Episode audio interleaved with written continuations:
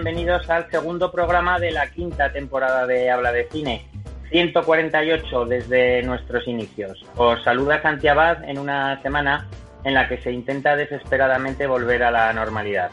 Empieza en los colegios, crece el número de estrenos y el jefe de Habla de Cine ya ha vuelto de sus vacaciones. ¿Qué tal, Alfonso? Bienvenido de nuevo.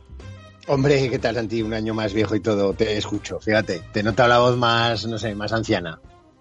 Se me nota, se me nota que esta semana me han caído un, año más, igual que van cayendo programas, van cayendo años. Pero bueno, decíamos que vuelta a la normalidad, pero nosotros no la hemos dejado nunca, o por lo menos no del todo, porque no hemos parado ni en verano para seguir hablando de los estrenos. Esta semana hablaremos de los que han llegado a las salas. Hablaremos también de una producción española que ha ido directamente a las plataformas y de Viridiana, que es el clásico que Pilar Paromero, la directora de Las Niñas, elegía para nuestra sección en una pequeña entrevista que mantuvimos con ella la semana pasada. Además, la morgue, eh, los viajes, la taquilla, que es con lo que arrancaremos. Alfonso, ¿tienes ya datos? Tengo datos, tengo datos. Eh, entre arena y cubo y pala he podido encontrar eh, algún dato de taquilla que nos hacen referencia, como siempre, provisionalmente al fin de semana anterior a nuestro programa, es decir, al fin de semana del 4 al 6 de septiembre. En, estos datos, pues eh, había una, duda. Yo, bueno, yo creo que había sorpresa, ¿no? Porque se podría esperar que tener la película de Nolan pues lograra nuevamente el número uno. Pero había dudas, como decía, porque eh, ha llegado esta semana a cartelera una película que tiene bastante fenómeno fan detrás de sí, como es After en mil pedazos, la, secuela de, la película que llegó hace un par de años.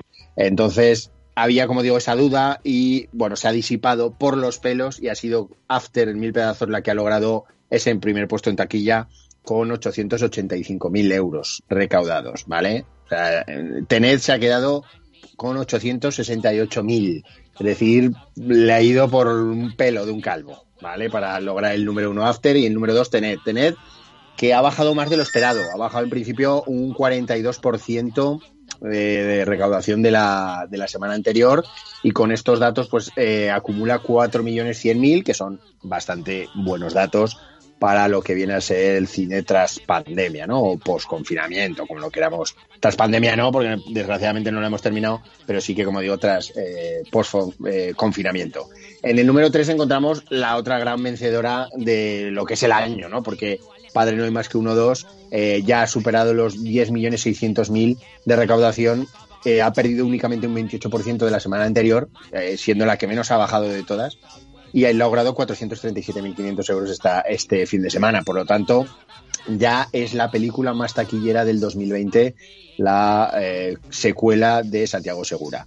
En el número 4 encontramos otro estreno de esta semana que es Antebellum, eh, una película que, como recordaréis, eh, La Caza, que llegó hace unas semanas, pues viene con, también con los productores eh, de nosotros, que, bueno, pues con un estilo parecido y que, sin embargo, bueno, pues ha recaudado 147.000 euros. 218.000 si contamos desde el miércoles, pero lo que es el fin de semana 147.000 Mm, veremos a ver si alcanza el millón, millón cien mil que logró la caza. Veremos a ver, porque más o menos es un tipo de película semejante. Y en el número 5, eh, Los Nuevos Mutantes, que recaudó 139.000, baja un 42% y recauda un total entre las dos semanas de 685.000 euros. No son unos datos eh, nada maravillosos. Eh, hay que también, pues como todas, ponerlas en, el contexto pandémico, pero aún con todo, pues no son unos datos para, para eh, tirar castañuelas, ¿no? O para tirar cohetes, mejor dicho. Sí que, por ejemplo, ya sabéis que siempre hablo solamente del top 5, pero voy a mencionar que en el número 6 aparece Las Niñas, la película de Pilar Palomero, que, que la que mencionabas ahora mismo, que ha recaudado 81.000 euros y que son buenas cifras a tenor de las pocas salas en las que se ha expuesto, ya que solo ha llegado a 86 cines. Eh, es del todo el top 10 eh, la película en que menor número de salas. Eh, por lo tanto, la media por sala es, eh, son casi mil euros y son unos datos buenos. Además, el boca oreja estaba, yo creo, funcionando bien la película, está gustando. Bueno, ya luego hablaremos de ella, porque no a todo el mundo le está gustando, pero sí que está teniendo buenos resultados tras el premio en Málaga y muy probablemente pues haga que esto se, le haga un buen mantenimiento. Y hasta aquí dejamos eh, la taquilla y listo, dejamos, no hablamos de Top Netflix, donde eh, Cobra Kai está ahí tomando posiciones en el número 2, pero no vamos a entrar más porque si no me enredo demasiado. Has perdido facultades, Alfonso, porque recuerdo la época en la, en la que cuando el Joker pugnaba por el primer puesto nos hacías un examen y hoy tenías la ocasión de haberla hecho con Tenet y nos has dejado escapar vivos. Eso es buena señal. Luis, ¿qué tal? Buenas tardes. Hola Santi, buenas tardes, ¿qué tal? Nos ha, nos ha perdonado el jefe, nos podía haber puesto a prueba y, nos, ha, nos ha perdonado. bueno, tú nos traes, como, no te puedes ir de viaje por, por el confinamiento, tú nos traes eh, los proyectos los proyectos de Almodóvar. Bueno, para qué, es verdad. No, no te puedes ir en teoría, ¿no? Buscarás algún hueco. Eso, eso, intentaré. Hombre, si me he ido de festivales todo en mes de agosto, ¿no me voy a ir cuando me dé la gana a mí? No, no, hay que respetar, vamos, hay que respetar las normas. No me voy a poner aquí en plan Miguel Bosé. No. Eh, Desde luego que no. Pero, pero bueno, esta semana me apetecía parar de festivales, ya que Venecia está encarrilado y antes de San Sebastián.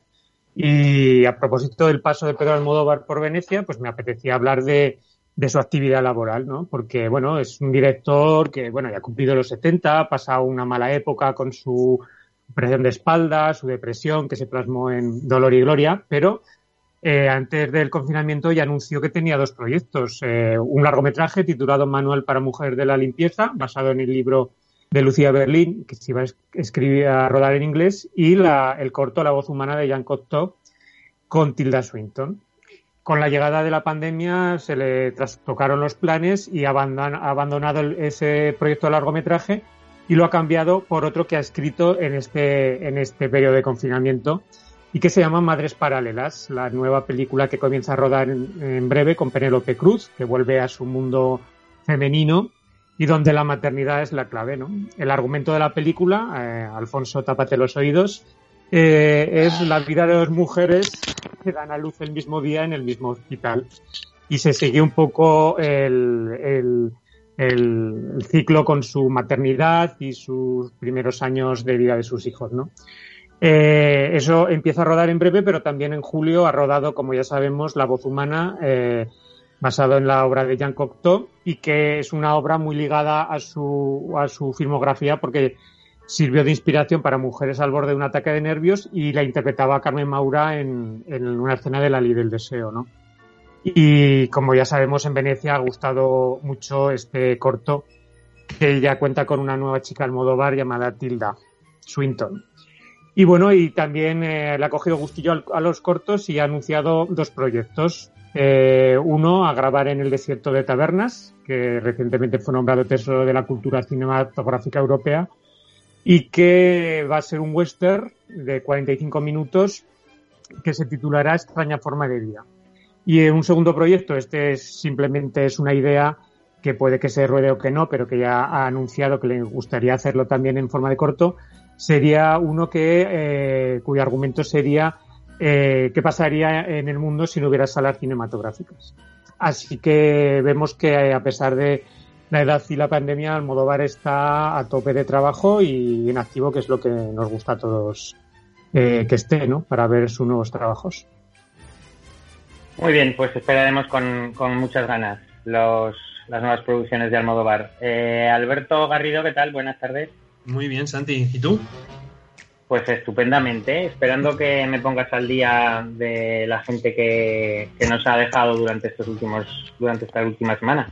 Bueno, pues esta semana tampoco ha sido de mucha actividad en la, en la morgue. Sí que cabe destacar, por supuesto, la desaparición de uno de los directores checoslovacos más, más importantes de aquel movimiento que se conoció como la nueva ola checa, eh, que surgió en los años 60, un poquito antes de la Primavera de Praga, y a la cual, entre otros, pertenecía eh, también el desaparecido eh, Milos Forman. Kiri Menzel, que es el director del que hablamos, fue un poco el, padre o la cabeza visible de esta nueva ola checa y ganó el Oscar con su primer largometraje, Trienes rigurosamente vigilados, en 1966.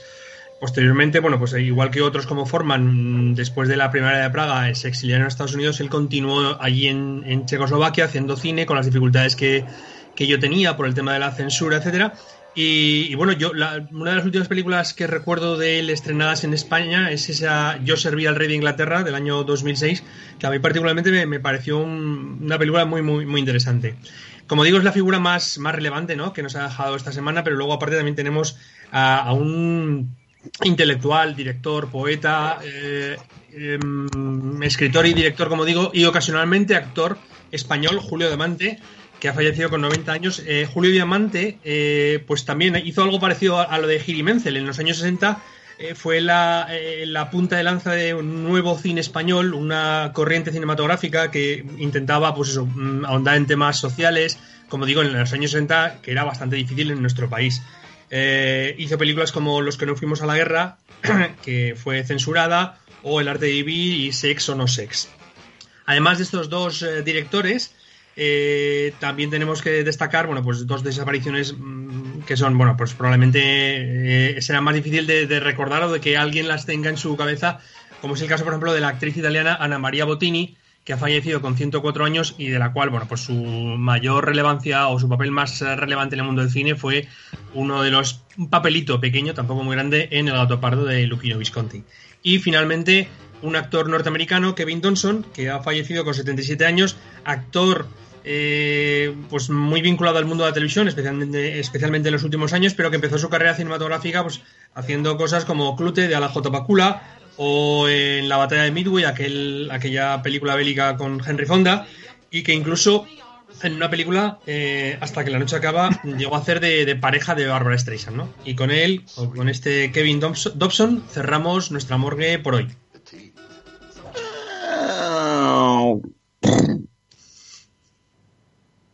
No, me, no, me, puedo quedar sin comentar que esta Ana María Botini, además de aparecer en El Gato Pardo, no estuvo dirigiendo luego el Banco de Santander durante muchos años. Eh, no, esa es la, la, hija. Es la hija. Santanderini. Ah, Santanderini. El Banco Santanderini. Santanderini. Vale, pues dejamos la tontada que se me ha ocurrido y nos vamos, si os parece, con los estrenos. Empezamos escuchando eh, el tráiler de Las Niñas, si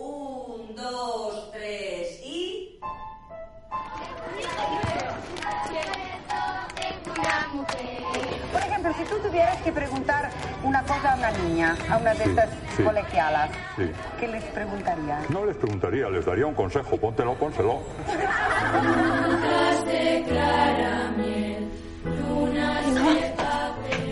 Bueno, pues esta es Brisa, vuestra nueva compañera. ¿Quieres decirles algo? ¿Conoces este grupo? Pues quieres que te grabe una cinta si los conoces. La sexualidad forma parte del plan de Dios. Mamá, ¿me compras un top? ¿Cómo un top? Pues es como un sujetador, pero para niños. Eh, empezamos los estrenos hablando de esta película que fue premiada en el Festival de Cine de Málaga y e incorporamos también para ello a nuestro compañero Fran desde Córdoba. ¿Qué tal, Fran? Buenas tardes. Buenas tardes, Santi y compañeros. ¿Qué tal? Pues eh, estupendamente. Empezando, empezamos hablando de una película de aquí de la ciudad de Zaragoza y, eso de alguna forma nos llena de, orgullo patrio, además sabiendo los éxitos que está que está cosechando. Em, Las niñas es una película eh, que, em, es muy intimista, que nos cuenta la historia de una de una niña de, de principios de los años 90 de Zaragoza y su despertar un poco a la adolescencia a raíz de la llegada de una compañera mm, de, Barcelona. Em, digo que es una película intimista porque, porque realmente es, eh, no, no, pasan grandes cosas y además pasan, pasan pocas en pantalla. Em, pero, pero mm, está rodada con un tacto y con un pulso, que es un término que le gusta utilizar mucho a, a Garci, que me parece que demuestra que, Pilar Palomero, esta directora, tiene un futuro, tiene un futuro por delante importante. Eh, más que seguir hablando yo de la película, querría que opinarais vosotros y, para ello os doy, os doy pie con algunos comentarios. Por ejemplo, Alfonso, eh, he, valorado la película como intimista, como una película pequeña. Eh, los que me conocéis sabéis que no es mi tipo de cine preferido porque es muy pausada, tiene un ritmo que recuerda en ocasiones al cine de los Dardenne, pero que a mí mm, extrañamente o paradójicamente me cautivó porque es de esas películas que, incluso cuando no pasa nada en pantalla, eh, están sugiriendo eh, las miradas, los, los ademanes de, los, de las actrices en este caso, te están sugiriendo que pasan muchas cosas. Sí, sí, sí, sin duda. Pasan cosas, pero sobre todo en ese despertar, en esa, en esa joven niña de, de 11 años, esta Celia, ¿no? En los años 90, cómo, cómo va descubriendo que la vida no, no es solo eh, escribir cartas a Dios, ¿no? sino que, que, hay más cosas, ¿no? Y, su cuerpo, a la vez que su mente, pues van creciendo y se van haciendo algo mayores, ¿no? Y, claro, la, la, la, mirada de Pilar Palomero me parece que es la, adecuada. Probablemente haya mucho de, autobiográfico o no, eh, no lo sé, pero aparenta verlo. Y, se, se nota la ternura y esos diálogos tan, tan despiertos y tan ágiles que dentro de esa pausa, de esa eh, cocción a fuego lento que tiene el film, yo creo que, hay unos diálogos eh, muy avispados, ¿no? Eh, pues todo aquello que sucede con un profiláctico, por llamarlo de alguna forma, ¿no?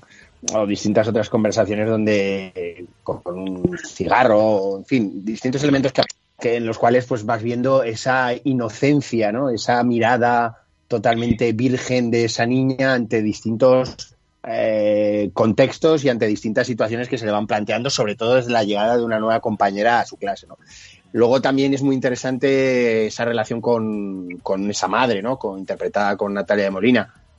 Una Natalia de Molina que, que aquí la vemos menos, de que ya no sé si lo que nos gustaría o no, pero bueno, tampoco está de más que esta enorme actriz pues, pues pase a un segundo plano, ¿no? En favor de una Andrea Fandós, que es la actriz joven que yo creo que con su mirada y con su rostro angelical mmm, da, da, da, luz a cada prácticamente a cada secuencia, a cada, a cada momento. ¿no? Y la verdad es que luego eh, eh, no hay que obviar que es tiene mucho de autóctono o algo de autóctono que podemos reconocer los, eh, los que vivimos o somos de Zaragoza. Yo recuerdo incluso, fijaos, hay una secuencia que es en unas colchonetas y que son unas colchonetas de un parque en el cual vivo al lado, ¿no? Y donde voy mil veces a lo largo del año y que incluso yo de pequeño he saltado en esas colchonetas, ¿no? Y, y, recuerdo incluso que el, hace dos veranos bajaba yo a tomarme un café al, bar, al, al, bar terraza de, de, ese parque y justo que había quedado con mi padre me dijo, mira, se acaban de ir de las colchonetas de rodar, o sea, llegué dos minutos más tarde que se fueran y no pude saludar a, a Pilar Palomero en ese momento, ¿no? Pero coincidí por, por no coincidí por, uno, por unos minutos. Y, y luego, pues, eh, el Servet, se ve, pues, ruiseñores, se ve, se reconocen varios elementos que, que yo que me pillan muy de cerca, pues, pues veo, ¿no? Aquellas fiestas y esa discoteca en, en Green, en fin. Son muchas cosas que a los que somos de aquí, pues a lo mejor nos ha gustado más o nos ha podido tocar más. Pero aparte de eso, yo creo que hay que saber ver esa mano inteligente, esa, esa ópera prima tan, tan notable es adolescencia de los años 90. A mí me ha gustado bastante. Además, Fran, yo creo que hay otro, otro aspecto a tener en cuenta y es que aunque se está vendiendo, o no, no, no es que se esté vendiendo, sino que se está trasladando la imagen de que la película es un retrato de la generación, en concreto de los 90, como, como decía Alfonso, un poco porque está inspirada en la, en la propia directora. Yo creo que se trata de una historia y de un paisaje con el que nos podemos identificar gente de otras generaciones anteriores. Tú, por ejemplo, eres un poco más mayor, yo soy muchísimo más mayor y, sin embargo, yo creo que nos podemos identificar con muchas de las cosas que vemos en pantalla. Efectivamente, porque básicamente eh, la transición que hacemos de, la niñez a la pubertad y la adolescencia, digamos, eh, es, una, es un paso en cualquier generación pues fíjate que tú estabas hablando de, del Plesiozoico superior y contigo con esto sigue siendo exactamente igual cuando lo hemos estado, lo vivimos los demás, ¿no? Yo entiendo que esta película, eh, a los que sois nativos o residentes o habéis criado en Zaragoza, os llena mucho más. Eh, os puede, mm, os pasa a vosotros con esta película como me pasa a mí con las cintas que hace Gerardo Olivares, ¿no? no, son, no serán tan, tan magníficas ni tendrán la visión fuera del contexto de lo que es, por ejemplo, de la de Lobos, cuando hizo Lobos aquí en Olivares y demás, eh, mm, mm, como el, la vivencia cuando tú vas a zonas que son conocidas, ¿no? Eh, sí es verdad que es una película mm, intimista, pero quien no conoce Zaragoza se le puede hacer una película lenta. Es una película que sí está llena de matices, de muchas miradas y demás, que tiene que estar súper atento, muy pendiente, pero que llega un momento en el que no consigo ya conectar. Yo es la transición eh, que, por la que todos hemos pasado a lo largo de, nuestra vida, pero que no acabo de sacarle el jugo que vosotros le habéis sacado. Evidentemente porque os sentís mucho más identificados que yo. Eh, Luis nombraba a Fran con mucho acierto las miradas y, me gustaría que hablaras tú de la mirada de Andrea Fandos, una, una niña que, promete y de la que ya se está a la que ya se está comparando con, Ana Torrent, esa, esa niña que, a la que Víctor Erice descubrió y que se convirtió en una en un pedazo de actriz.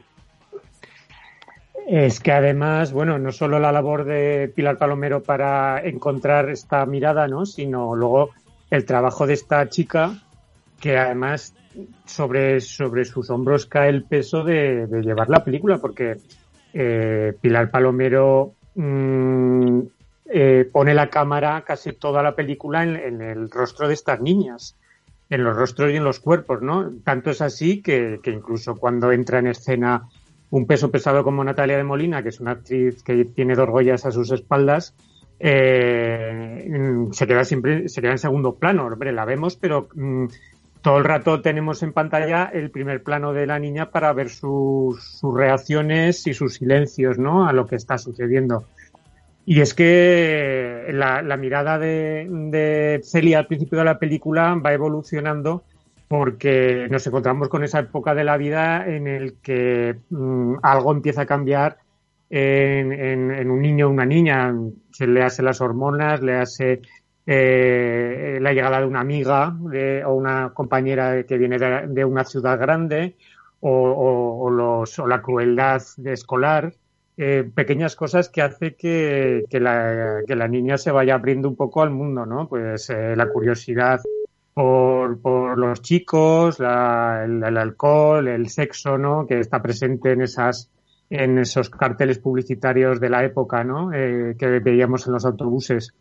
Y, la, directora lo que hace es darle al, relato sobre todo mucha verdad, porque en otro tipo de películas de este tipo al final veríamos mucha conversación entre madre e hija, entre, entre las compañeras, conversaciones que igual en la vida real no son reales. En la vida real no es fácil decir lo siento, te quiero, o expresar los sentimientos, sino que a veces se actúa de manera violenta, cruel, con, con con bufidos o con silencios, ¿no? Entonces, en la propia relación madre-hija hay una escena en concreto que, que, la madre se, se, acerca a ella para contarle algo, pero que, que, no puede, ¿no? Y al final actúa con, eh, más que con las palabras, con los hechos, ¿no?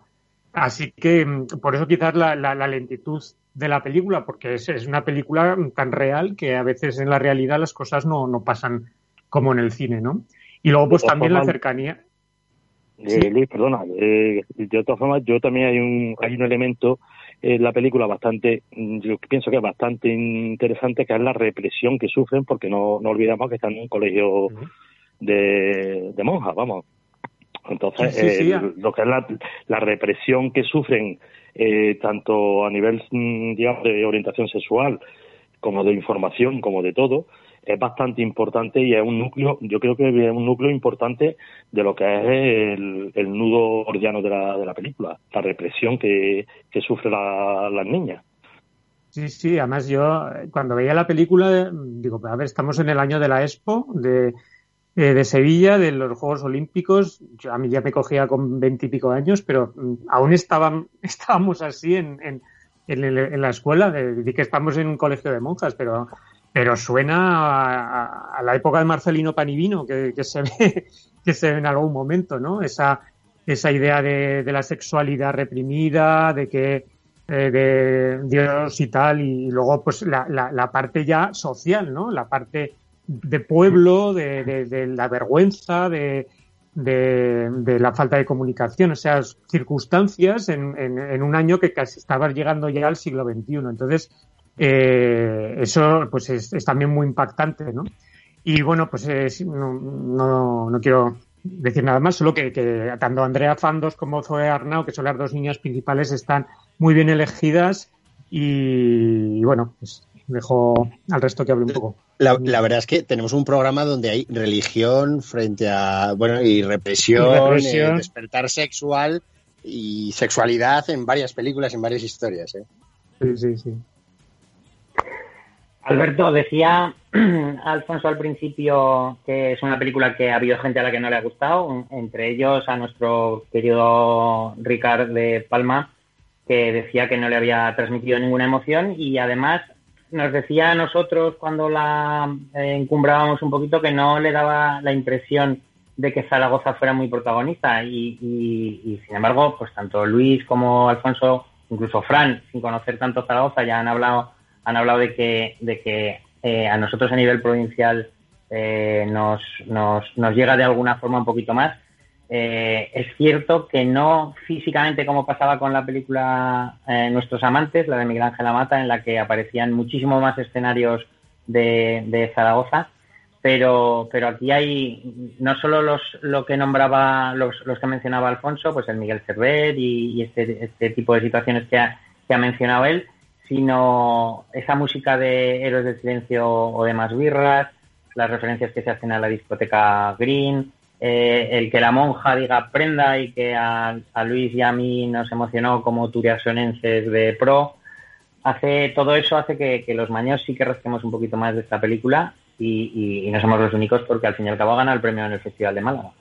Sí, bueno, además de los grupos que dices, también los niños del Brasil con su canción tienen mucho protagonismo en la, en la película y por supuesto la discoteca Green, ¿no? Quien no ha estado allí en Green y quien no ha hecho en fin, determinadas cosas allí. Vamos a dejarlo ahí. yo, no ¿Quién no ha pedido? Ya, eso, te has perdido, ¿eh? eso te has perdido, Fran, eso te has perdido. Yo no he estado, ¿quién no ha estado? Yo no. bueno, yo, yo, estoy, yo estoy de acuerdo con lo que dice Ricard, que realmente Zaragoza, excepto lo que comentabas del Servet, y sobre todo a un plano me parece que hay en el que sale la silueta del pilar y tal, eh, no, es, no es muy reconocible, ¿no? Zaragoza como paisaje. Y yo creo que eso es un acierto por parte de, la directora, porque de alguna manera no, no, contextualiza en un lugar y en una época, bueno, en una época concreta sí, pero en un lugar eh, una situación como es la que estáis comentando, ¿no? El paso de la niñez a la adolescencia y ciertos temas que se van tocando y tal. Y, hace que, de alguna manera sea más universal, que nos llegue más a, cualquier persona. Yo no estoy de acuerdo, insisto, en que por eh, haber nacido y vivido en Zaragoza nos tenga que llegar más a nosotros la película. ¿eh? A mí me llegaría igualmente, creo, ¿eh? si hubiera nacido en Vladivostok o si fuera oriundo de, Londres, por decir, ¿no? Por ejemplo. Eh, me ya te gustaría. no, lo eres. Exactamente, eso, es, Yo, sinceramente, sí que creo que, es un acierto por parte de, la directora. Y el, caso es que además creo que la película está. Mm, yo cuando la veía me acordé mucho de ti, Santi. No solamente por el prenda ese que decías tú, que a mí me, recordaba mucho a, tu madre, porque cuando me encontraba yo con tu madre por la calle siempre me saludaba con un ¿qué tal prenda? Sino también porque creo que hay una escena en la de la parada del autobús en la que salen los edificios donde tú viviste, ¿no?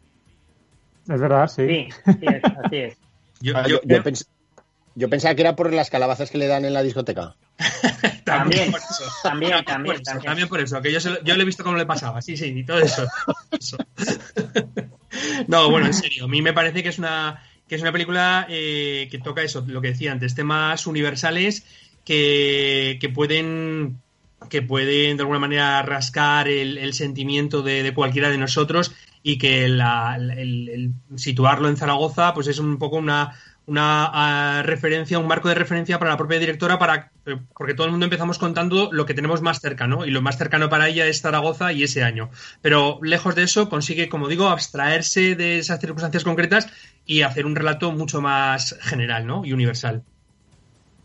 Dejadme que antes de que demos las notas os cuente tres, tres cosas que han venido un poco a colación y que, y que tuve ocasión de, de comentar con la directora, con Pilar Paromero, con la que mantuvimos una entrevista al día siguiente del preestreno en Zaragoza mientras tomábamos un café y, que tiene un poco que ver con lo que habéis comentado. Lo primero, eh, cuando hablábamos de las interpretaciones, Alfonso y Luis destacabais eh, el talento de Natalia Molina, de una actriz ya consagrada, y, Pilar Palomero destacaba muchísimo eh, el hecho de que no actuó en ningún momento como, como una diva, era una, una actriz más. Es, es más, dice que sin quitarle mérito a Andrea Fandos, gran parte de su, de su excelente interpretación es deudora del el apoyo y de las réplicas y, y, y contrarréplicas que hacía, que hacía Natalia. Eh, en cuanto al, al, cine y a, tenor de lo que ha dicho ahora Alberto que le hubiera que le hubiera llegado a la película independientemente de esto de Zaragoza o no, comentábamos que, mm, comentábamos con, con, Pilar si, si se podía considerar que de la misma forma que parece que ha nacido una ola de cine gallego a partir de O que arde, si podríamos empezar a, hablar de, de, un caldo de cultivo de, o de cierta generación de cine aragonés pues con Nacho Staregui, con Miguel Ángel Amata, con bueno, con tantos otros, ¿no? Con la propia Pilar Palomero, con Pablo Artiz.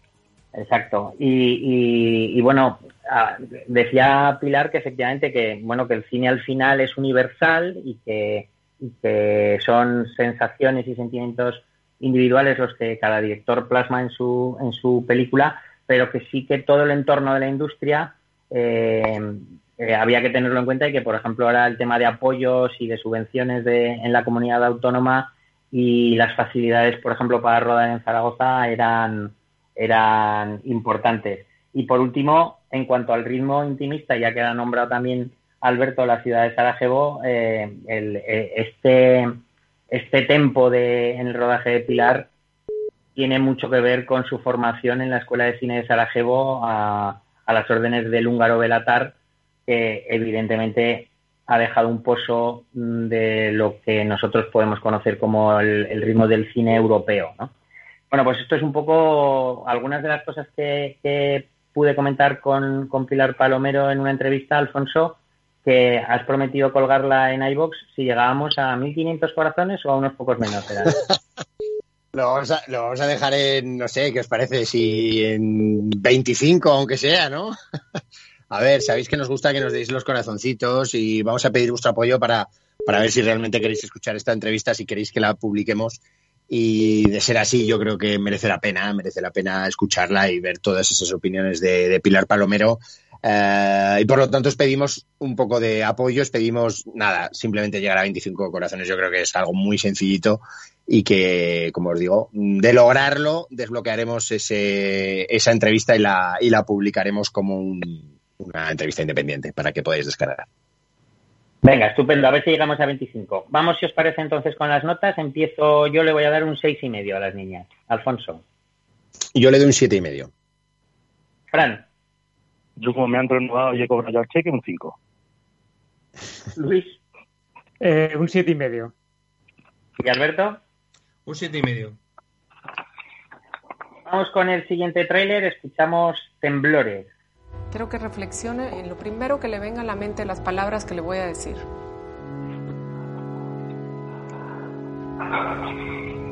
Amor. Familia. Ellos necesitan un papá y una mamá juntos.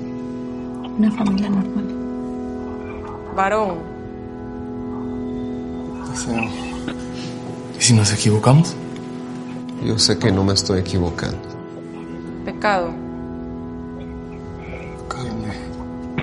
Cree que...? Alfonso, nos vamos a Guatemala. Ya has comentado tú, además, hace un momento que este iba a ser un programa marcado por el tema de la religión y la represión, pero además eh, Temblores toca una temática que en los últimos dos años ya hemos visto en diferentes producciones.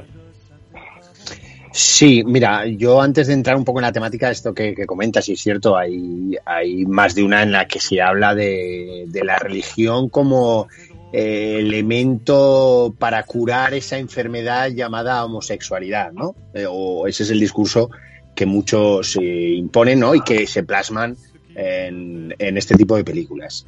Eh, y, Jairo Bustamante, que es un director guatemalteco, con que, ya, fíjate, yo en el 2015, creo que Luis, tú también viste su ópera prima Iscanul en el Festival de, de, Gijón, aquella película que hablaba de, un volcán, que vivían unas niñas.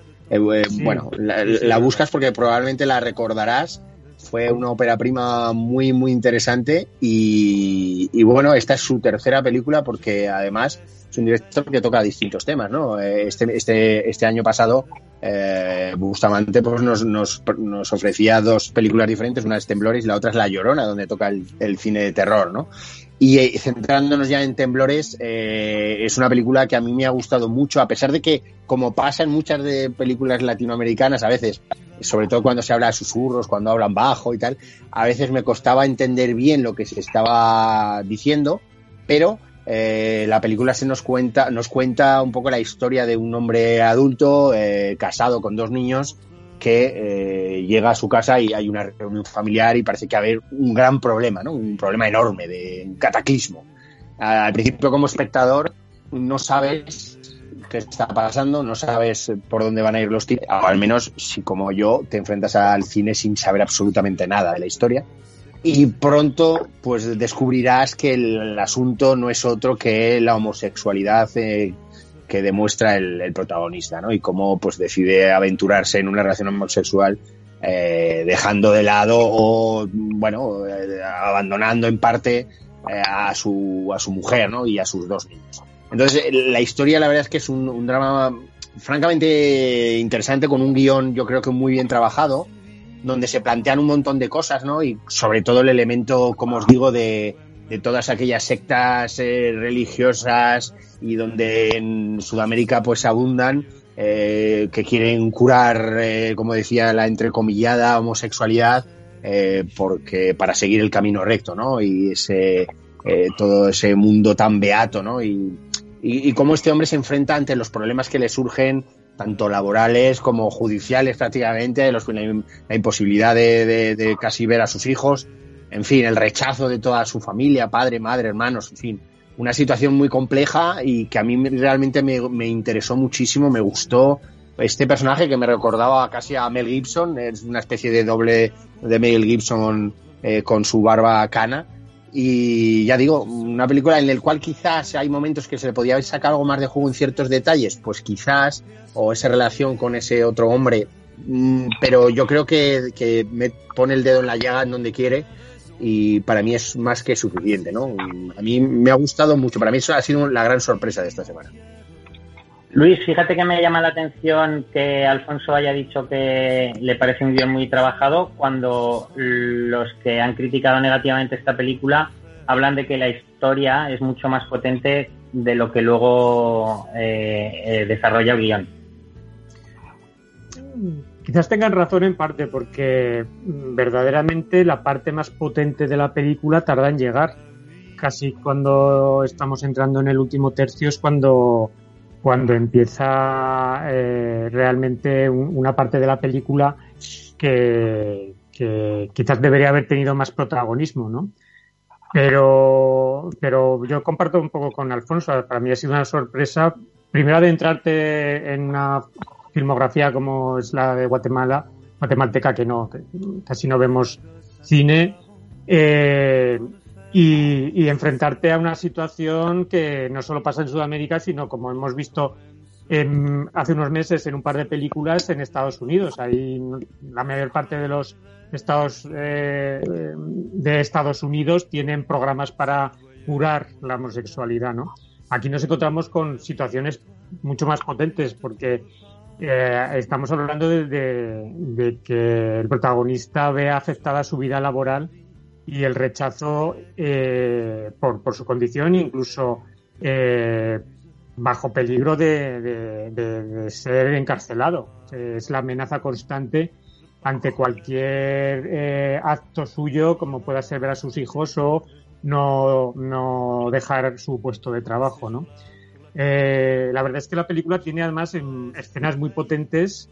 yo me quedaría con, esa en la que eh, la pareja de nuestro protagonista eh, recibe en su local de, masajes a, la madre de, Francisco. Eh, bueno, Francisco es el novio, la madre del protagonista y tienen una conversación muy, muy impactante dentro de la calma donde se, ella le habla desde la perspectiva de la religión y la moral y él le habla desde el respeto, ¿no?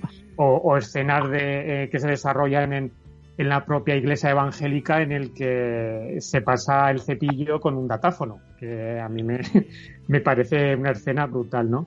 Se ve la, la, importancia que tiene la, la religión en, estas, en estos países y el, y el terremoto, como indica la película, y que se manifiesta en temblores reales, que, supone para los cánones morales y sociales de una familia bien, ¿no? Eh, que se asientan unos códigos morales muy rancios, ¿no? Que, que, que, no respetan el derecho de cada uno a vivir según su orientación. Eh, la verdad es que es una película, mm, me me ha gustado mucho, también creo que es una sorpresa.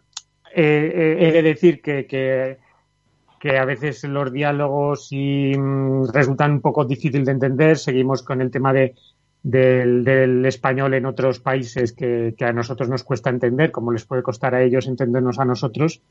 Pero, pero la película es muy entretenida, muy ágil, que te enerva y, bueno, deja siempre eh, la cosa abierta, ¿no? Ah, para, para ver cómo podría seguir la película, ¿no? Eh, al final, cuando, cuando termina.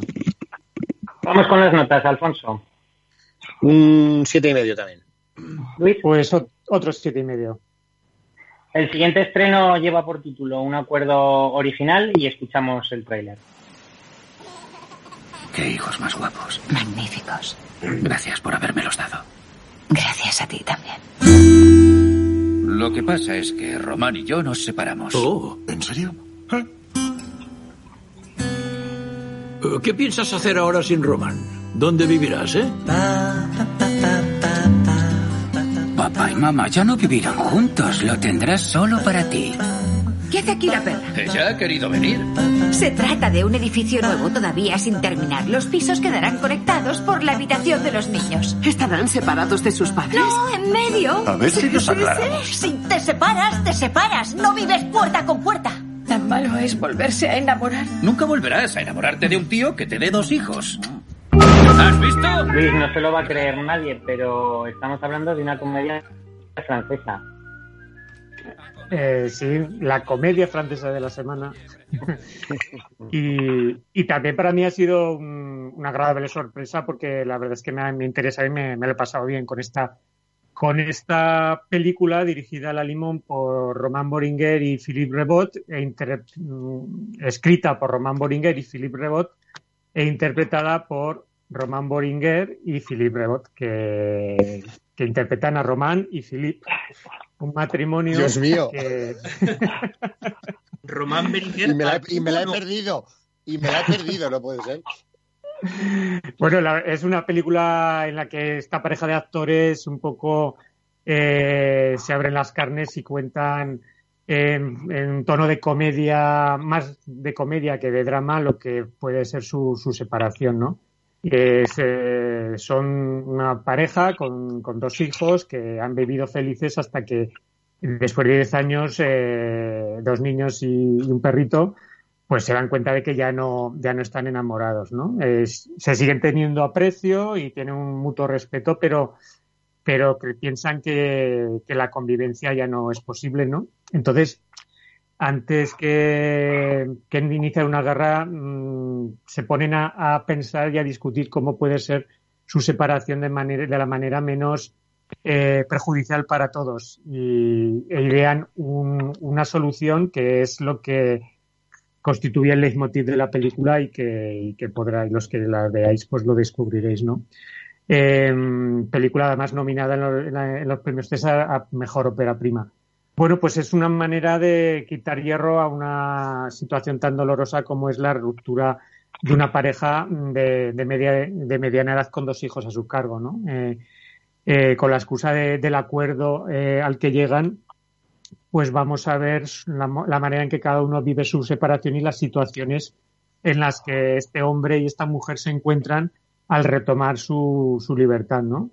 Eh, la aparición del deseo sexual y, las, las, consecuencias que ello conlleva, ¿no? Y también la manera de vivir la soledad, eh, a pesar de la cercanía, la, el modo de enfrentarse a la soledad que tienen cada uno de ellos. Eh, el humor es muy importante en la película eh, porque deja también al descubierto los, beneficios de la soltería, pero también los, los.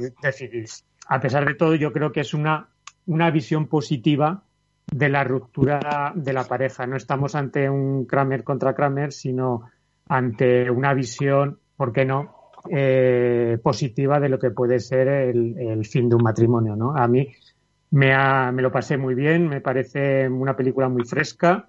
Eh, los dos protagonistas están estupendos y, y, la verdad es que se ve muy bien esta comedia.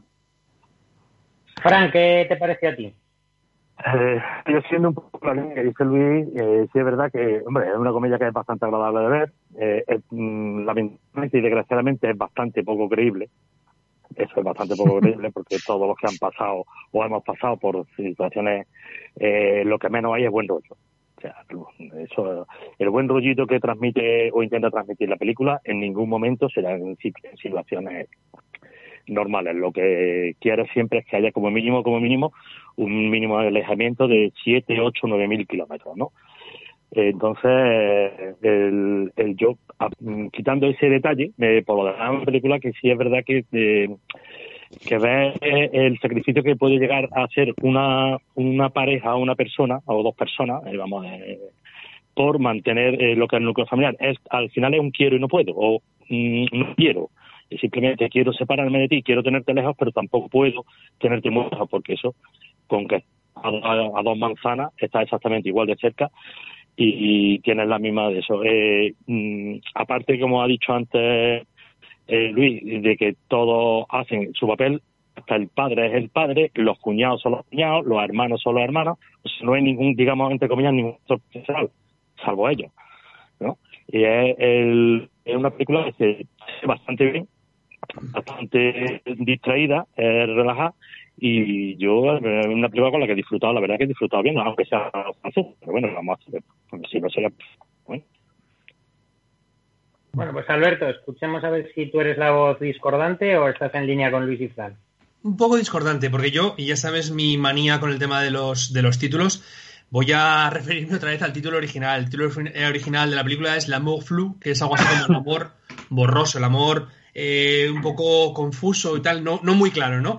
Y, y yo creo, eh, mira, que, que la, la, película, si, eh, si se centra en lo que es ese, ese amor eh, borroso, ese, esa, esa fase entre el amor apasionado y la separación, ese, ese estado tan eh, ambiguo y con las fronteras tan difíciles de definir en el que se encuentran la pareja, si se centra en esto, pues eh, me parece mucho más interesante que no eh, ese acuerdo original al que hace referencia la película, ese, el título, perdón, en, en, España, esa manera de decir vamos a convivir sin convivir, vamos a intentar eh, buscar eh, que nuestros hijos no, no, no sufran y tal. Y claro, todo eso me parece, me parece bien, como, como eh, objetivo me parece muy bien. Lo que pasa es que, claro, como ellos han hecho, eh, han expresado o han intentado reflejar su propia experiencia, creo que esa combinación de elementos ficticios con elementos tomados de la realidad eh, le falta cierto distanciamiento, ¿sabes? A los personajes para hacérmelos más, más creíbles. Yo en algún momento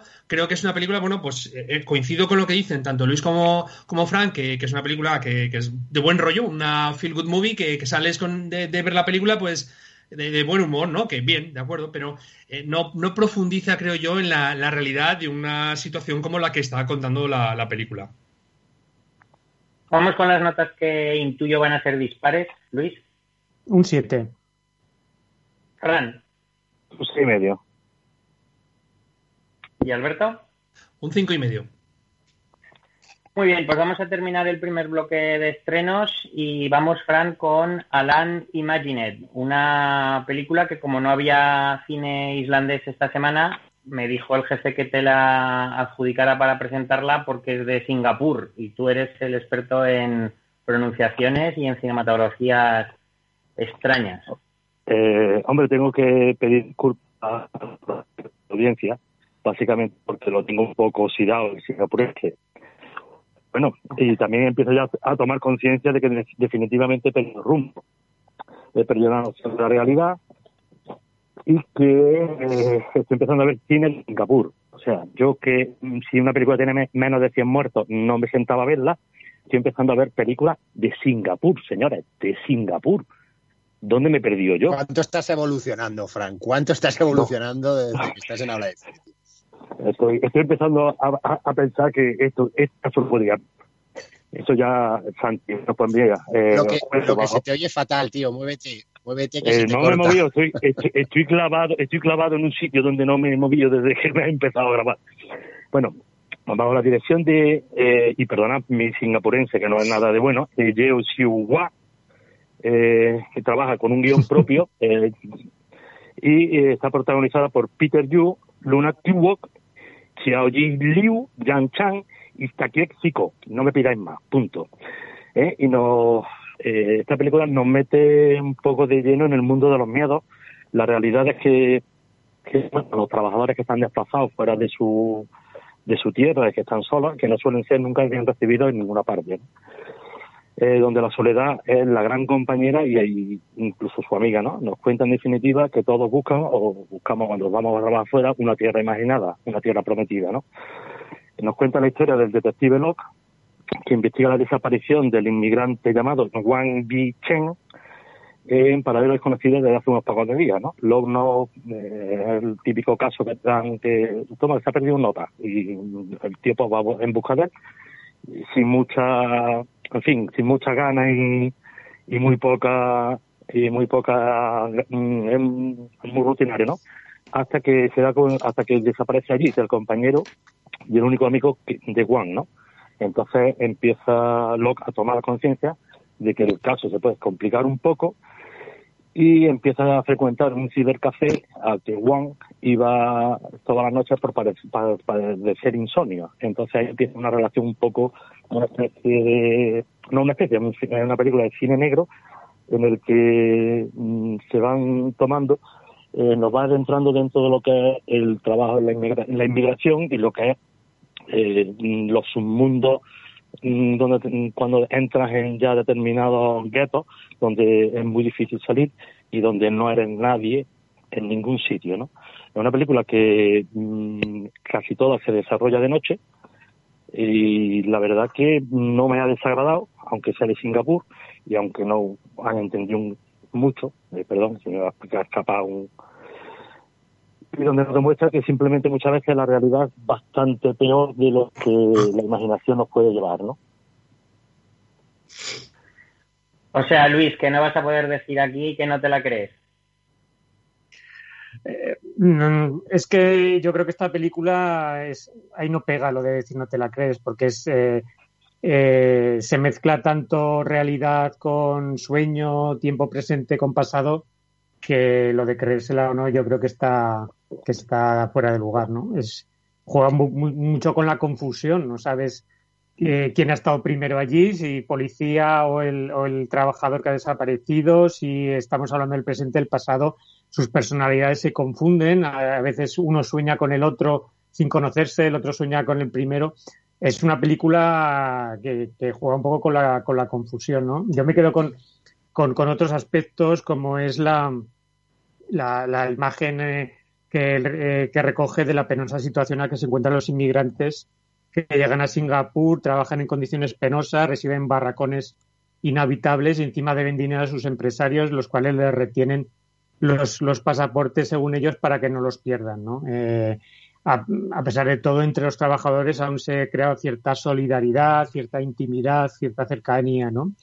Eh, eh, también es importante en este paisaje nocturno que ha dicho Fran el, el calor, calor presente y en, que se ha en un paisaje muy industrial, muy lleno de muy muy frío, pero al final eh, la fotografía que, recoge es bonita, ¿no? Es, es, una mezcla extraña, ¿no? Que tiene la película. Eh, a pesar de todo, yo recuerdo que una película que se me hizo un poquito cuesta arriba porque no acababa yo de, de encontrar conexión entre todas las piezas y, al final pues lo típico que acaba y no te quedas satisfecho con el final. Sí, porque, sí, porque además el final es un poco también un poco confuso, porque al final eh, bueno, no, yo no voy a decir el final que me ha parecido, pero la verdad que el final sí a mí me deja un poco como mm, ¿qué ha pasado? Eh, sí, sí, sí. Esto ya está, la solución eh, ha aparecido la solución o ha aparecido, dale, pues ya está, ya, pues, mm, la, terminamos, ya está, ¿no? Es la, sensación que me da después de haber de, haber desplegado tantísimas opciones como pone encima del tapete a la hora de, de, describir todas las situaciones, ¿no? parece como si o uno de los se acabado el presupuesto, lo terminamos, o se nos ha acabado el rollo de película y tenemos que terminar como sea. Esa es la sensación que a mí me da al final, que no que hace que no le dé una nota un poco más superior de la que tenga, porque la verdad que el desarrollo eh, me interesa porque además mm, vemos que no es solo en Singapur, sino que la situación de los trabajadores, la inmigración y demás es extrapolable a cualquier punto del planeta. No se trata simplemente de la cultura simplemente pienso que es una cosa ya inherente al ser humano. Entonces, mm, e, eso, es, eso es lo que yo le he encontrado más positivo, el ver la relación que hay entre los, como tú decías, el propio compañerismo entre los, mm, entre la gente que está trabajando y que al final mm, son, terminan por ser amigos, pues no les queda otra. Muy bien, pues vamos con las notas, chicos. Fran. Yo le doy un 6. ¿Y Luis? Eh, un 5. Pues vamos a dejar aquí los estrenos. Eh, señor Camacho, díganos adiós a nosotros y a todos los que le están escuchando. Mi paso, mi paso doy, tomar un café que yo me voy. un abrazo, Fran. Hasta luego, Fran. Hasta, luego. Hasta otro día y nosotros nos vamos con el clásico.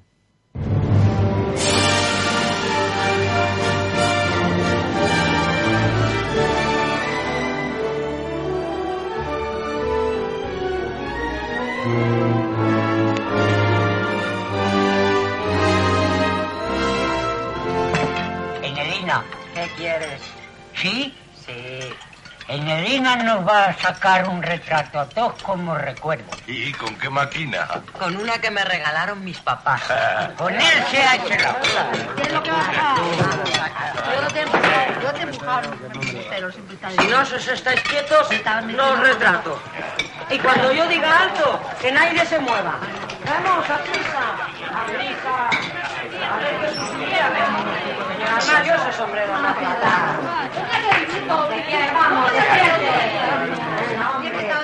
Tu refugio, recógete esa greña, mujer, que no se te ve la cara. Adivina, adivinanza. ¿Cuál es la de que pone la granja? La gallina. ¡Vamos, estaros quietos!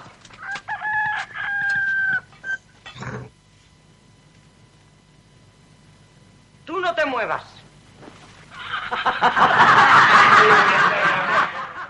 En esa entrevista barata que le hicimos a Pilar Palomero, y digo barata porque con 25 corazones la podréis tener a disposición, nos pedía o nos eh, nosotros le, comentábamos que por favor nos recomendara un clásico para hablar en nuestra sección y nos y nos hablaba de Viridiana de Buñuel, de la que acabamos de escuchar una de las escenas más emblemáticas y que mm, es una película que nos habla de una novicia que a punto de tomar los hábitos abandona el convento un poco por indicación de la madre superiora y muy a su pesar porque no quería volver a, ver el mundo, pero es la madre superiora la que le insta a que salga de su, del convento para visitar a su tío don Jaime, que es, eh, ha sido su mecenas y es el que le ha pagado todos sus estudios y su formación.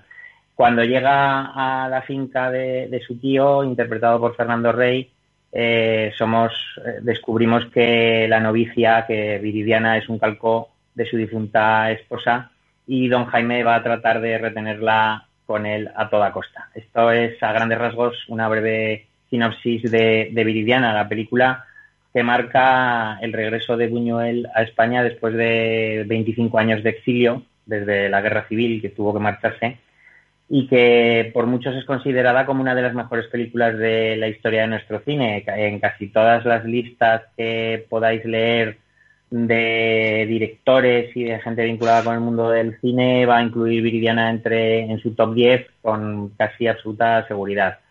Eh, yo creo que contribuye a todo eso la compleja personalidad de Buñuel, todos los requiebros que se vio obligado a hacer para pasar la censura y, que, y, la polémica con sus detractores, que en el fondo lo que hacen es despertar todavía más la curiosidad en el público. Y por supuesto, Luis, ese premio conseguido en Cannes eh, y que lo, convierte o convierte a Viridiana en una película ya de culto. Eh, totalmente, vamos, yo creo que es una de las mejores películas del cine español. Eh, que iba a suponer el regreso de Buñuel a España, eh, procedente de México, y al final, pues, pues fue su entrada y su salida, y por poco no contamos con la película porque el gobierno de Franco mm, dijo que se destruían todas las copias, ¿no? Lo que me resulta muy curioso leyendo un poco sobre la película el hecho de que la censura solo pusiera peros a, la escena final, ¿no? De, de, la película que al final eh, que al final Buñuel la cambió por una partida de Tute que todavía es mucho más sugerente que la, que la, que la versión original. Pero es que yo no entiendo al censor que, que, le, que mm, el resto que si le pareció eh, asequible, porque mm, pienso en esas escenas de Viridiana manoseando las ubres de la vaca o, la escena de Fernando Rey eh, travestiéndose o, de Paco Raval y Margarita Lozano sentándose un ratito en ese, en ese desván, ¿no? Eh, se conoce que al, que al censor eso no le pareció no le pareció nada peligroso, pero una vez que lo vemos en pantalla, eh, encierra una sexualidad encubierta brutal la película para ser del año 61, ¿no? Eh, la verdad es que una, es una película que, de la que cabría hablar durante horas porque lo que hay de oculto, sugerido, eh, hace que, estemos viendo dos o tres películas al mismo tiempo, ¿no? Eh, cosas tan, tan, tan importantes como, pues yo que sé, elementos como la comba de la niña que, que, tiene tantas utilidades a lo largo de la película, ¿no? eh, eh, ese gato que se abalanza sobre la rata, ¿no? Para simbolizar cuando mm, Paco Raval eh, está eh, abalanzándose sobre Margarita Lozano. Es una película llena de referentes. Sobre todo también es una crítica eh, o una lucha entre, entre la visión de, de, la, de, la, de la religión, de esa viridiana que, que quiere mm, destinar su vida a, a, intentar salvar a, los demás y ese Paco Raval que, que considera que, que, su labor es inútil, a pesar de que el personaje de Paco Raval eh, se llega a, contra eh, llega a hacer de Viridiana en un momento de la película, cuando rescata a ese perro que, que va agarrado al carro de su dueño para, para evitar y lo, lo compra y, le salva, digamos, de un sufrimiento y al poco tiempo vemos pasar otro carro con otro perro que, que va atado al, al, carro y que, que, va un poco ahogado, ¿no? O sea, es un poco la, la idea de que, de que no merece la pena salvar a, salvar a unos cuantos porque, vamos, estamos todos condenados, ¿no?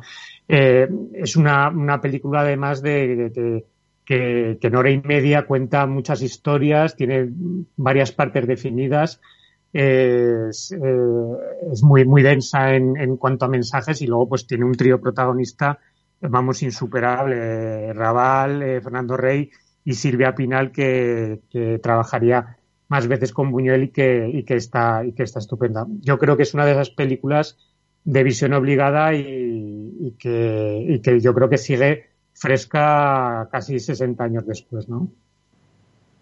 Alberto, hablaba Luis de ese final, esa partida de Tute, al final, y siendo dos películas absolutamente distintas, eh, resulta curioso que un año antes Billy Wilder terminará el apartamento también con una partida de, cartas. ¿Tú crees que puede haber, eh, que lo podría tener Buñuel en su cabeza, que puede haber algún tipo de homenaje o fue fruto de la casualidad? Yo creo, como dice el Dr. House, que las casualidades no existen. Que Buñuel había visto el apartamento y Buñuel lo tuvo muy, muy en cuenta cuando hizo la, cuando hizo la película. De hecho, me parece que, como ha comentado también Luis, esa escena final, ¿no? Estaba prevista en el guion con que eh, Viridiana llama a la puerta de su primo, este le abre, ella entra en la habitación y se cierra. Entonces, claro, lo que sugería ese acto de entrar en la habitación, cerrar la puerta y no verse nada más, eso es lo que a la censura le espantó y dijo, uy, ¿qué es lo que estamos enseñando aquí? Hay que cambiar este final, ¿no? Entonces Buñuel pensó sobre la marcha, bueno, más o menos sobre la marcha, este otro final. Y es que también comentaba Luis que, que, nos explica cómo la censura pudiera pasar determinadas escenas, determinadas eh, cuestiones en la película. Y es que yo lo que creo, por lo que he leído en algún sitio, es que la, la intentaron, o sea, burlaron a la censura de alguna manera porque presentaron un guion que efectivamente era el que en principio iban a rodarlo. Lo que pasa que luego, pues Buñuel, eh, mientras eh, en lo que es en el plató, pues fue cambiando, añadiendo cosas. Así, por ejemplo, el final ese que comentamos, o también la escena esa que comentaba también Luis de, cuando Fernando Rey se pone el zapato creo que, no estaba prevista en el guion sino que se hizo fue algo que surgió durante el rodaje o esa escena en la que eh, desabrocha el vestido de, Viridiana el, vestido de novia y le empieza a besar y a tocar y tal pues también son eh, escenas que el propio Buñuel eh, modificaba sobre el guion mientras, mientras rodaba, ¿no? a mí la película me parece una, una maravilla, no solamente decías tú lo, de, lo del apartamento de Billy Wilder, pero yo creo que también, y ahí me gustaría hablar un poco con, Luis, si no es ahora en otro momento, la influencia de, Hitchcock en, en, Buñuel o al revés. O, quiero decirte que yo creo que ambos se conocían desde, luego y se admiraban eh, y se profesaban mutuo respeto y hay cosas pues como, como esa fascinación por las rubias, por Catherine Deneuve, por Silvia Pinal, que, la comparte con, con, con Hitchcock o incluso ese punto necrófilo que hay en Vértigo, bueno, que es muy evidente en Vértigo, también lo está aquí, ¿no? Con la adoración que tiene el personaje de Fernando Rey por, por su mujer, que de alguna manera intenta crearla, como hace eh, James Stewart con, con, Kim Novak, aquí lo hace con Silvia Pinal. O sea que hay muchos paralelismos entre Hitchcock y, Buñuel que daría para, para, mucho tiempo, ¿no? Para un programa más, más largo. Alfonso, ya se han mencionado tanto por parte de Luis como por parte de Alberto un montón de secuencias que son surrealistas y que encierran una simbología de la que Buñuel era un auténtico maestro. Hay algunas que son muy evidentes, como ya la, que ha mencionado Luis de la caza del gato al ratón inmediatamente después de que el sobrino de don Jaime se acostara o se dejara ver que se iba a acostar con Ramona, pero hay otros muchísimo más complicados y, además seguro que en cada visionado se vería alguno más que, se, que nos pasa desapercibido en, un, en, la primera vez que se ve Viridiana, posiblemente nos pasa desapercibido por ininteligible. Bueno, es que, el, es que Buñuel y Viridiana en concreto es pura magia, ¿no? Porque realmente es como que te enseñan una cosa y luego es otra, ¿no? Es, eh, hay tantas lecturas, lo que decía Luis en su presentación también, o tú mismo, que es que es para disfrutarla en varias ocasiones, en varios momentos, y donde le vas a apreciar. Yo, por ejemplo, me, me parece también muy interesante ese crucifijo, no sé si lo habéis mencionado ya, creo que no, el crucifijo con la navaja, eh, donde presenta de una manera sutil pues la religión como ese arma de doble filo, ¿no? Eh, y, son, sobre todo en la propia historia aparece el fetichismo como uno de los elementos clave de, Buñuel, ¿no? El surrealismo, el fetichismo, a través ya no solo de, mostrar a, Viridiana cómo se quita las medias, cómo pasea descalza, sino también el fetichismo propio de ella misma como católica, ¿no? Como, como esa novicia que se lleva una corona de espinas, un crucifijo, que todos esos elementos, ¿no? O sea, son, son, son muchas cosas donde dejan y, utiliza esos elementos clave para hablar de distintas cosas. En este caso, pues por ejemplo, eh, de la ineficacia de la caridad.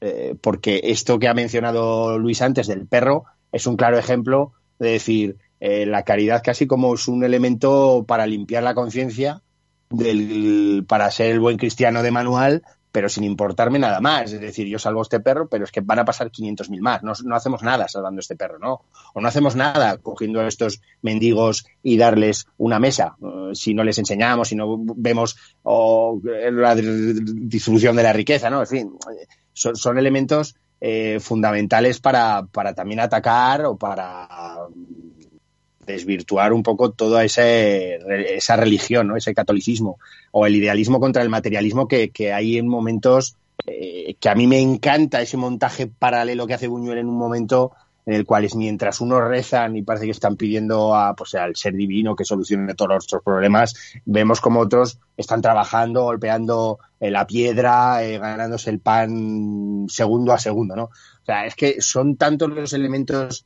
eh, que, se plantean aquí que, como hubiera mencionado, creo, Luis o Alberto, todos darían para hacer un programa muy extenso de análisis casi minuto a minuto en cada secuencia todo lo que se nos quiere contar. Y bueno, la famosa secuencia de la última cena, pues, eh, en fin, ya es algo absolutamente brutal. Eh, yo creo que es una película que eh, yo ya lo he dicho más de una ocasión, yo no soy religioso ni católico, pero, pero yo creo que, todas las personas católicas y muy, muy religiosas deberían ver más que nada para, para hacerse plantear a uno mismo todas estas estas situaciones, ¿no? Eh, ese el fariseísmo, ¿no? Que esa represión de la sexualidad, eh, eso de la ubre es tan, tan potente también, ¿no? El, como ella se sonroja casi por tocar la ubre. En fin, es que son, es, es, una película tan rica, tan maravillosa. Yo hablabais de una de las mejores películas españolas, yo aún diría más, yo creo que es una de las mejores películas europeas. Eh, y, en fin, debemos estar muy orgullosos de que de Buñuel eh, en toda España, en toda Europa, pero por supuesto también en Aragón. Eh, y, en fin, yo creo que debería ser lectura obligada y en todos los colegios de, que todos los nuestros hijos y niños supieran quién era, quién es Buñuel, ¿no? En fin, la película es que es, como digo, cada minuto es interesante, así que habría que verla sí o sí, toda persona que le guste el cine, por favor, ver Viridiana. Maravillosa, maravillosa recomendación de Pilar Palomero. Viridiana de Buñuel, la verdad es que tantas otras películas que hay en la filmografía de Buñuel y que, y que dan para un programa, para un monográfico entero. Vamos a dejar aquí el clásico de esta semana, nos vamos con el segundo bloque de estrenos, volvemos a la pantalla y escuchamos el tráiler de Antebellum. 911. ¿Cuál es su emergencia? Hola. Hola.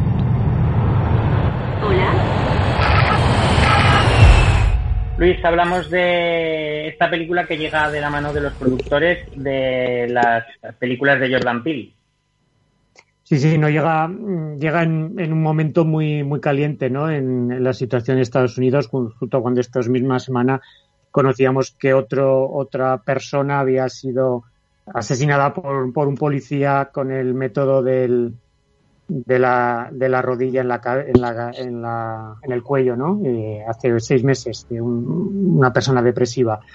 Eh, una película de los productores de, de Jordan Peele que, cueste, mm, que cuesta difícil contar su argumento porque está, está lleno de, de sorpresas y voy a intentar pues ser lo más escueto posible, ¿no? Eh, el principio de la película se inicia en plena guerra civil americana en una plantación eh, donde los, los, los, dueños, los blancos, esclavizan a, a, un, a un, grupo de, de esclavos negros, eh, les torturan, les utilizan para trabajar, mientras eh, a pocos mm, kilómetros de distancia escuchamos las, los disparos de, de los cañones, ¿no? De, de, la, de la batalla que se está sucediendo, ¿no? el racismo y está presente en la película y mm, la película habla un poco de que no solo es algo no superado, sino que, es, que algún personaje dice que está en el ADN de, los estadounidenses. Y, en la película cuando empieza reza un, cartel que viene a decir que el pasado nunca muere, que sigue, sigue estando presente. Eh, lo, lo, que pasa es que en, este caso eh, nos estamos ante una película que mezcla el drama, el drama histórico con, con el género, eh, digamos, del terror fantástico y, digamos la sucesión que tiene la película o los, los acontecimientos nos, nos, puede hacer pensar cómo por dónde van a ir los tiros, ¿no? Eh, eh, está, digamos que, que, el sentido de la película es que ya vale de contemplaciones, de, soportar a supremacistas y que ha llegado el momento de coger las armas, ¿no? Es un mensaje un poco polémico el que acaba transmitiendo la película, ¿no? eh, toda esta sumisión a la que se han sometido a la población negra eh, lo que va a dar da paso es a la lucha a la, lucha activa. Em, como digo, es una película que conviene no saber nada, que cuando llevas 40 minutos hay un giro radical de la historia y a los, a, los otros 40 vuelve a, vuelve a hacerlo, que sorprenderá, que se mezcla dentro de este nuevo, eh, eh, de este nuevo género que ha inaugurado Jordan Peele con películas como Déjame salir o como Nosotros, películas que sorprenden, que tratan temas sociales muy potentes, pero que también eh, intenta satisfacer a un público que llena las, las multisalas. Es una película curiosa, muy entretenida, eh, que yo recomiendo para todos los, fans de, este director. No es, el, no es el director de la película, porque está dirigida por dos, por dos personas, por, por Gerard Bush y Christopher Renz, pero que lleva el sello de, Jordan Peele en, en, en, su, en su look, ¿no? Eh, así que, bueno, me parece una película muy interesante para, para ver. Yo le doy unas siete claretas. ¿Y es asequible para para, para ti, eh, para ti sí. espectadores como María Rosa Cuadrada, así como yo, que no podemos con el terror? Eh, sí, sí, no es una película de terror, sí que es una película violenta. Quizás ah. eh, esa es otra de las cosas que puede condicionar, pero, pero no es una película de terror. Muy bien, pues con tu 7 vamos al siguiente estreno. Escuchamos el tráiler de 100% Wolf, Pequeño Gran Lobo. Muy bien, papá. Hoy es la gran noche. Estoy preparado. Seré un verdadero lobo. Igual que tú. Freddy Lupin, entra en la luz. Que comience la lobización. Va por ti, papá. Saludad al gran lobo, feroz. ¿Un caniche? Tendrás hasta mañana, al anochecer, para probar que eres un lobo. Si no es así, serás desterrado. Alfonso, 100% Wolf, Pequeño Gran Lobo, película de animación australiana. Sí, la verdad es que parece que el cine australiano está desembarcando en España eh, post confinamiento de forma brutal, ¿no? Eh, casi todas las semanas nos llegan una o incluso dos. Eh, en esta ocasión, pues es cine de animación, como bien dice, 100% Wolf, una película dirigida por Alex Stadirman y que, bueno, pues nos cuenta la historia de un pequeño, de un, de un niño que, tiene una familia de, proviene de una familia de, hombres lobo, eh, adinerada, una familia poderosa dentro de la ciudad y que está deseoso de ayudar a su familia eh, de hombres lobo a mantener la, la, salud de la ciudad, digamos, o a salvar ante cualquier problema que haya como si fuera un superhéroe, ¿no? Entonces eh, está ansioso por llegar ese momento de, de, convertirse en hombre lobo y sucede algo insospechado, pero que sin embargo el cartel ya nos desvela y por lo tanto me voy a permitir el lujo de comentarlo, que no es otra cosa que él no va a ser un hombre lobo, sino que va a ser un caniche. Entonces, eh, a partir de ahí, pues eh, el rechazo familiar, la búsqueda del objetivo de un anillo, eh, un personaje malvado en este caso, que, bueno, recibe pierna de una un poco tontorón, pero con aparatos tecnológicos, en fin, con una animación que no es que sea especialmente llamativa, eh, porque hay demasiados momentos que, no se aprecian mucho detalle, demasiado eh, redondeados, ¿no? Por momentos, no, como digo, está lejos de, ese, de esa animación tan cuidada de otros estudios, pero que francamente a los niños yo creo que les gustará, a los míos particularmente, a los tres les gustó y mucho, eh, estuvieron pegados a la pantalla eh, durante todo su metraje sin prácticamente pestañear, cosa que me sorprendió porque a mí tampoco me volvió muy loco, siendo un seguidor del cine animado, pues me parece una película bastante sencillita y que indudablemente va más destinado pues eso a, a, las distintas especies a que se lleven bien a no enfrentarse porque sí por lo que dicen otros sino al diálogo a, pues todos esos discursos positivos hacia la infancia, hacia los niños pequeños, que siempre son francamente interesantes, dentro de un contexto, de, un envoltorio, digamos, de cine de acción, de animación, bueno, curioso, cuando menos. Eh, ya digo, para mí, normalita, para los niños quizás es el target objetivo real. Alberto, entiendo que tú también la viste como Alfonso en familia, además de darnos tu opinión y la de tus chicos, eh, me gustaría que dieras la de Pili, ya que Alfonso se le ha olvidado dar la de Alicia. Pues la de, la, la de Pili, perdón, te la puedo decir. Mira, mira, es eh, Z, Z, Z. Quiero decir, se quedó dormida. Mejor dicho, se fue a dormir. Alicia es que no la vio siquiera. No la vio, no la vio siquiera. No, no, Pili tampoco. Pili tampoco porque estaba muy cansada y prefirió no, entrar a verla. Eh, no, a los chicos como a los de Alfonso, la verdad es que les gustó, les gustó bastante la, película. Eh, yo creo que es, como decía también Alfonso, que está destinada a ese público infantil, no, no busca al público adulto que acompaña a, a los niños.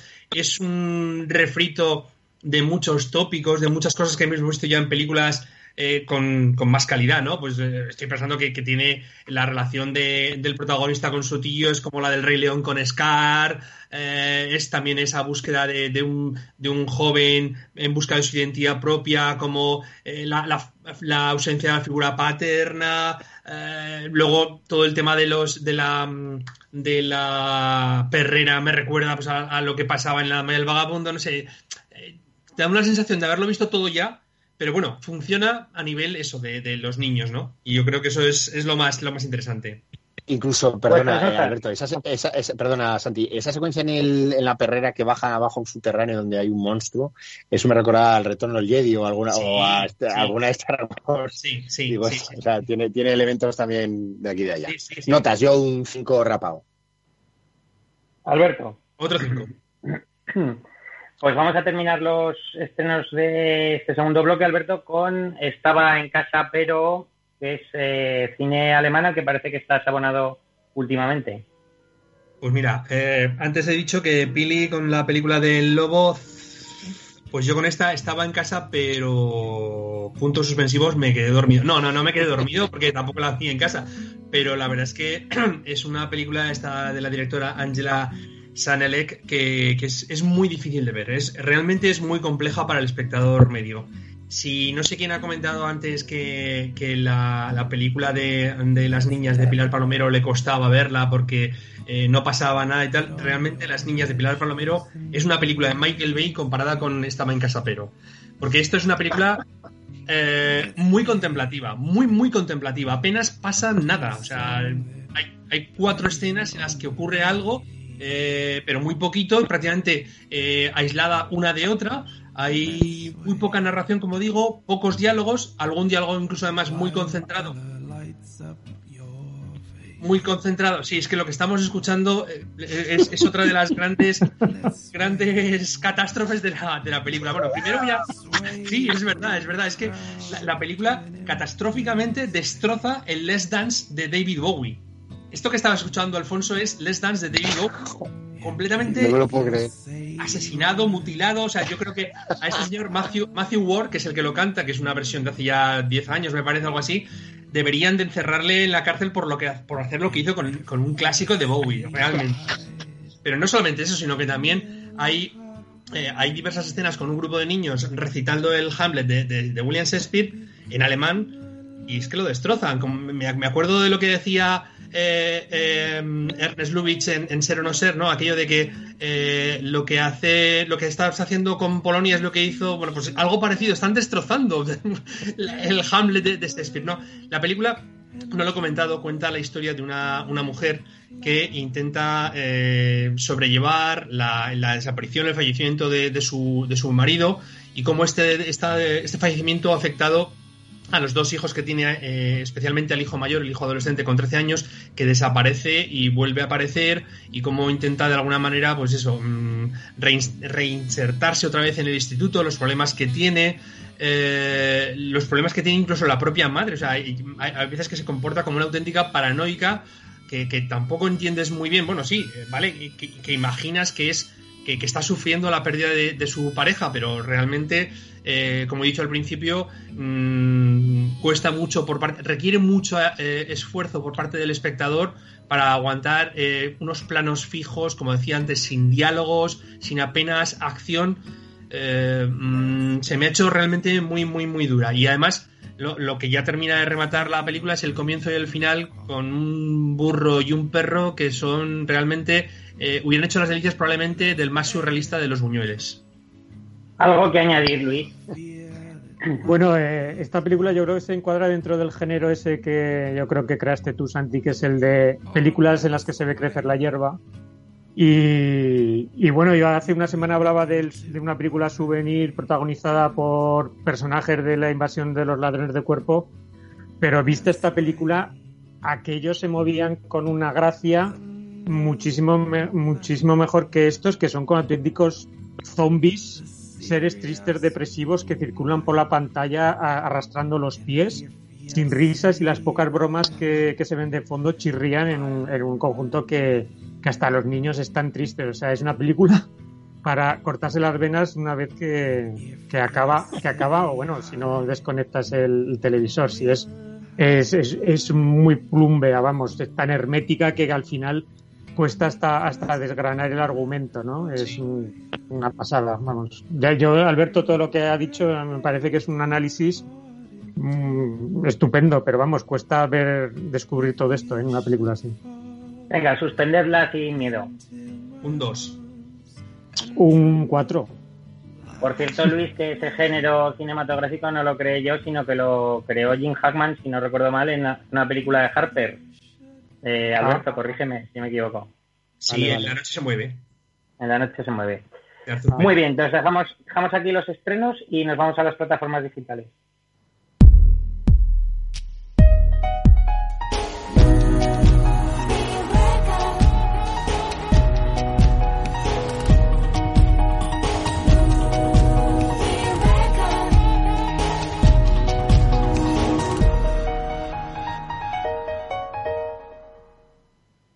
Escuchamos el tráiler de Orígenes Secretos que Netflix estrenaba hace como un par de semanas aproximadamente. ¿Qué es esto? El asesino recrea un TV, exactamente igual a como ocurría en el increíble Hulk Hulk. Es lo que lleva puesto. Iron Man, Tales of Suspense 39. ¡Cosme! Bonito disfraz, inspectora. ¿Quién es esta loca? Tu jefa. Esta. Cosplay. Completamente normal. Pero no me busques las cosquillas porque me las encuentras. O sea que la cosa va de frikis. Alberto, Orígenes Secretos, cine español con referencias a superhéroes y con un reparto a priori bastante atractivo. Así es, un reparto que incluye pues a Javier Rey, a Verónica Chegui, a Bryce F., a Antonio Resines, que está para mi gusto espléndido, a Ernesto Alterio, Leonardo Sbraglia, incluso eh, Carlos Areces aparece por allí en, un breve papel. Es una película dirigida por David Galán Galindo, un director eh, novel que había hecho cortos y pequeñas participaciones en otras películas más, eh, más corales, ¿no? Y que pues aquí hace un poco el debut en solitario, ¿no? ¿Qué es lo que nos cuenta? Pues eh, nos cuenta la historia de una serie de crímenes o de un asesino en, serie en un Madrid eh, lluvioso, muy lluvioso y nocturno. Eh, y estos crímenes están inspirados en escenas de los mm, héroes, de los superhéroes del cómic, en lo que son en los orígenes de esos diferentes héroes del, o superhéroes del cómic.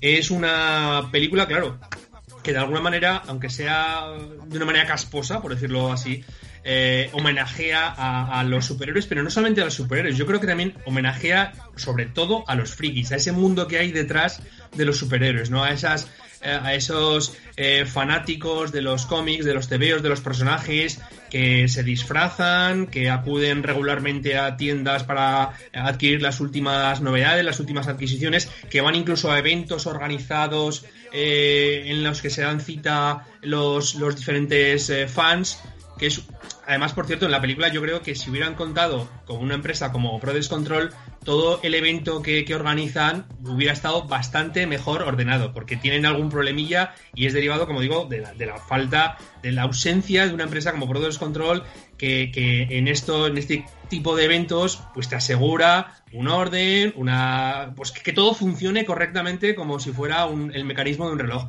Y es el problema que sin embargo tienen en la película la, la, película, pues eso, tiene elementos, lógicamente, con este argumento que, he citado, tiene argumentos de película de suspense, de película de asesinos en serie, con referencias muy obvias a, Seven, por ejemplo, pero también tiene elementos lógicos de comedia e incluso pequeños apuntes de lo que pueden ser las relaciones eh, paterno-filiales, ¿no? Con ese personaje, eh, el de Antonio Resines, que es un policía ya eh, a punto de retirarse, con uno de sus hijos, Bryce F., que es el dueño de una de una, de una de las tiendas de cómics y con eh, el hijo ausente, ¿no? Eh, junto a ellos está el policía interpretado por Javier Rey, que también tiene un problema familiar y como digo, pues eso hace que de alguna manera tengamos esas, esas eh, referencias familiares, ¿no? Mm, a nivel, tú me mencionabas el tema del reparto, yo creo que están todos bien.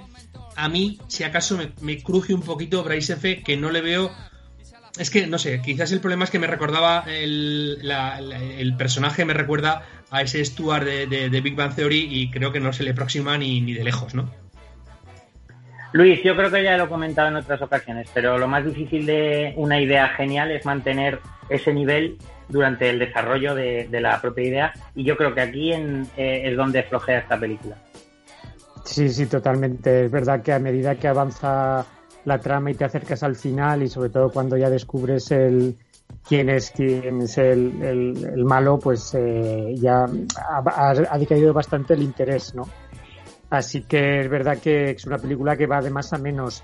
Eh, comentando lo que dice mm, Alberto de Bryce F, eh, una de las yo creo que una de las razones por las que esté en esta película es que si buscas en Google a eh, David Galán Galindo y le ves una foto, daréis cuenta que es Bryce F. O sea que, tiene mucho sentido su presencia, ¿no? Eh, creo que es una película que, que, mete muchas cosas, quiere hablar de muchas cosas, incluso de temas profundos como es la pérdida, la, la orfandad, ¿no? El, eh, la pérdida del hijo, la pérdida de un hermano y tal. Y luego, pues, mm, hacer un pupurri de friki de superhéroes, de asesinos en serie. Y al final, pues, bueno, resulta un producto entretenido, pero, pero que es más un, como un gran sufle que, que, se cae enseguida, ¿no? me da la sensación. Alfonso, hemos tenido un programa con Pilar Palomero, con Luis Buñuel y en esta película tenemos a nuestro rapero favorito que interpreta el tema principal. Claro que sí, nos ha tocado un programa muy aragonés, claro que sí. Eh, KCO, efectivamente, es eh, quien pone voz a ese, a ese tema principal de la película junto a Elfo Omega y Clau Gandía en ese tema que, bueno, pues nuestros oyentes podrán buscarlo en, YouTube y, lo encontrarán. Una canción que, yo creo que pega bastante con, la temática de la propia película y una película que a mí, sin esperarme nada, me sorprendió cierto cuidado en toda la producción, eh, me gustó su narración, eh, ese contraste, esa, esa jefa femenina eh, que, que tiene esa doble cara, ¿no? Bueno, tiene muchos elementos que hicieron que me gustan, además como, como gran seguidor y lector hace años de cómic, pues, pues bueno, tenía ese toque que me, que me podía interesar más. Es cierto que no soy muy fan de Bryce F., es cierto también que el final decae, que si dura 90 minutos, eh, lo mejor son los primeros 70 minutos y lo peor puede ser esos 15-20 minutos finales. Pero yo creo que dentro de lo que es el universo Netflix y una película para estrenarse y verse un viernes eh, noche, pues es, es, fabulosa, estupenda y entretenida para, para prácticamente eh, de 15 para arriba. Le voy a dar un 5 y medio, Alberto. 5,75. Luis. Un 6. Y Alfonso. Yo un 6 también le doy. Pues eh, vamos terminando ya el programa de hoy, únicamente mencionando también que se estrenaba, como ha mencionado antes Alfonso, After en mil pedazos, la secuela de la película del año pasado After, que sigue ahondando en los problemas de los romances adolescentes. Y un documental que retrata la figura de Juan Carlos Aragón, conocido autor de Compastas y Chirigotas, que lleva por título Palabra de Capitán y de la que me gustaría escuchar el tráiler. Jorge, por favor. De una playa con cara de pena. Aquí o se lucha o se pierde, pero prefería luchar. Bailando encendida. Cádiz, mañana del 17 de mayo de 2019. Juan Carlos Aragón muere a nueve días de cumplir 52 años. Me han dicho que la locura una enfermedad tan típica de Cádiz. El problema de Cádiz es que es una ciudad culturalmente estrecha. Esto quería que sonara el tráiler para tener una excusa para saludar a Jorge Foley, Harry Callahan y Fabián, que entiendo que pueden ser unos perfectos representantes de esa estrechez cultural a la que hacía referencia el tráiler de este documental. Y además de saludarles a ellos, por supuesto, saludamos a todos nuestros oyentes, a los que agradecemos que nos hayan acompañado hasta el final. Alberto, nos despedimos con Nino Rota. Así es, porque el ayer, no, el, domingo me parece, sí, el domingo, el día 6, eh, se cumplieron 60 años del estreno de la película de Luquino Visconti, Rocco y sus hermanos, cuya banda sonora maravillosa compuso Nino Rota. Con Rocco y sus hermanos nos despedimos. Gracias, Jorge, y gracias a Brodes Control. Hasta la semana que viene. Y recordar los 25 corazones, por favor, para el especial de entrevista con Pilar Palomero. Gracias.